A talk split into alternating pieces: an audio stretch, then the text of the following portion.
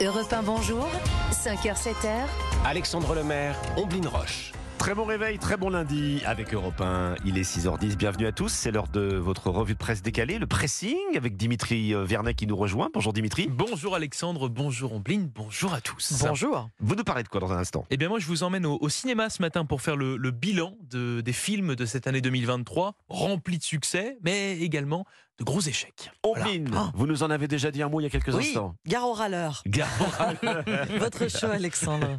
Les- la gendarmerie qui déploie des drones contre des cambrioleurs. Je vous en dis plus dans un instant. Dimitri, on commence par vous. Bon allez, direction les salles obscures, puisque le Parisien nous propose ce matin un bilan cinématographique de cette année 2023, où certains films ont, ont cartonné. Eh oui c'est vrai, on peut citer les exemples Mario Bros, 7 millions d'entrées, ou encore euh, Astérix, 5 millions, ce qui est pas mal.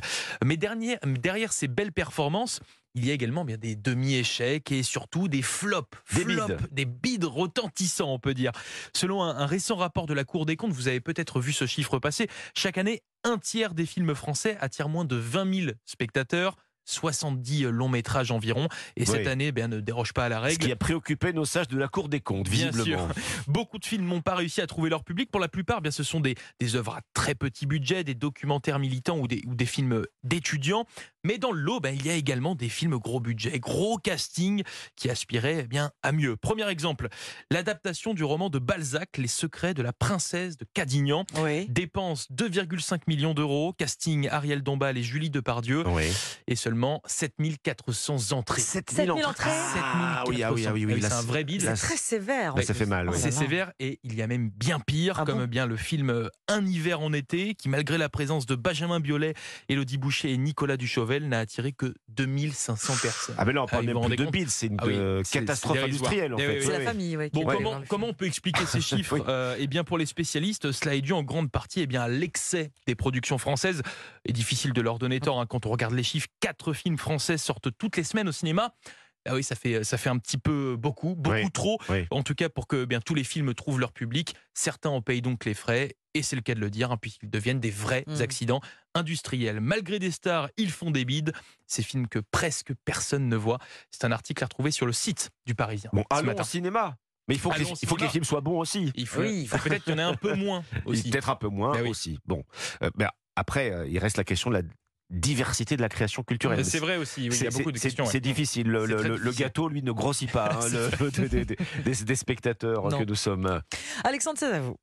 Je vois ce matin dans Aujourd'hui en France que euh, la gendarmerie va tester une nouvelle recette contre les cambriolages. Alors ça se passe dans le ciel, Ah. au-dessus de nos têtes. Est-ce que vous avez une petite idée? Des Oula, oiseaux, bah, des avions. Des drones. Des drones, Eh ben des oui. drones. Bravo Ah Dimitri oui. Vernet. Des drones, oui. On est en Charente-Maritime. Alors, vous savez que l'utilisation des drones pour les forces de l'ordre, elle est très encadrée. C'est Mhm. la préfecture qui délivre ces autorisations. En l'occurrence, la préfecture de Charente-Maritime a autorisé euh, les gendarmes euh, à, utili- à- à- à utiliser un drone Oui. de surveillance hein, on- sur un secteur bien délimité. On est aux portes de La Rochelle. C'est un secteur où les cambriolages explosent. Ah. Bonjour à vous, chers auditeurs d'Europe 1. si vous nous écoutez de Saint-Cendres, Angoulins ou La Jarne, parce que c'est là que ça se passe. Mais tout le monde est d'accord avec cette mesure, euh, Alexandre Parce Alors, que- vous faites Alors, bien. justement, Vous faites parlons-en. bien de Ah poser la question, Dimitri, parce qu'il y a une petite subtilité, c'est que les maires déjà concernés ont appris la nouvelle par la presse. Ah oui, Dans les super. journaux. Ils s'en étonnent. Alors ils disent oui, c'est vrai, il y a plus de cambriolage, mais nous sommes des petites communes et dans une petite commune, quand on passe, je dis n'importe quoi, de 1 à 2 cambriolages, bah, sur le papier. Euh, d'un point de vue statistique, ça fait tout de suite une augmentation de 100%. Oui, c'est énorme. Oui. Euh, des drones comme ça au-dessus, de nos têtes, ça fait un Faites- petit peu vous peur. l'imitez bien. Oui, c'est bien. Donc on a un œil euh, qui va, qui va nous scruter dans notre jardin en famille quand on va se baigner dans notre piscine. Bah, c'est un petit peu la question que se posent euh, Ah les personnes concernées, les riverains, hein, les administrés de ces communes, euh, se posent effectivement ces questions-là. Vous avez raison, Ombline, puisque d'après une élue, euh, la maire de 500 dans l'occurrence, en effet, certains auraient peur d'être surveillés. La préfecture est bien consciente du problème. Elle a un peu changé ses plans d'ailleurs. On est sur une phase de test en Mm. gros hein, pour l'instant jusqu'à mercredi. Le drone des gendarmes ne va survoler les habitations qu'entre 13h et 18h. Vous voyez, D'accord. C'est très limité. Alors pour que la mesure soit efficace contre les cambrioleurs, c'est vrai, il faudrait évidemment qu'elle soit euh, étendue, cette mesure. hein. Entre Oui, 13h et 18h, là, c'est. Oui, c'est quand même c'est une petite fenêtre. Bon, Il y a quand même beaucoup de gens qui sont au travail à cette heure-ci. Oui. Et c'est aussi, potentiellement oui, dans ces horaires-là, euh, les cambrioleurs agissent, y compris oui, oui, bien en plein jour. hein. Bon, ils sont au courant maintenant hein, qu'il y a des drones au-dessus de leur tête entre 13h et C'est 18h. c'est un test, ce n'est qu'un début, hein, peut-être. Ombline, votre sélection. L'instant psycho du lundi matin avec la page santé du Figaro pour nous aider à euh, résister, euh, pour nous résister, pour, nous aider à résister aux collègues râleurs, aux proches râleurs. Vous Ah. L'entendez cette petite musique dans l'open space Vous savez comme un petit bruit de fond. Oh, le bus était encore tar- en retard ce matin. Hier on avait trop chaud, aujourd'hui on a trop froid. Et voilà, et voilà, pas de feuilles dans l'imprimante.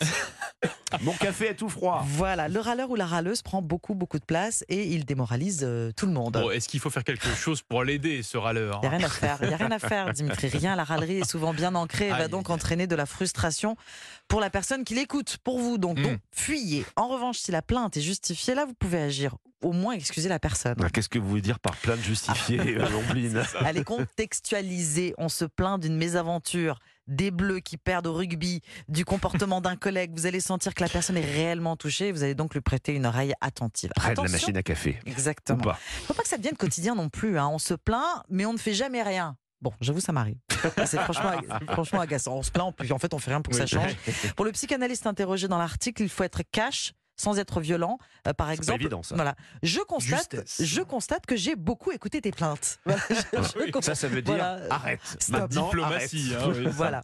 Ce qu'il faut retenir, préservez-vous en prenant la poudre d'escampette ou dites simplement que vous en avez marre quand un proche se plaint sans cesse dans le Figaro. Le pressing, votre revue de presse décalée chaque matin euh, sur Europe 1. Bah, écoutez, on a entendu vos conseils, en tout cas ceux du Figaro. Euh, Voilà. Merci Ombline Roche.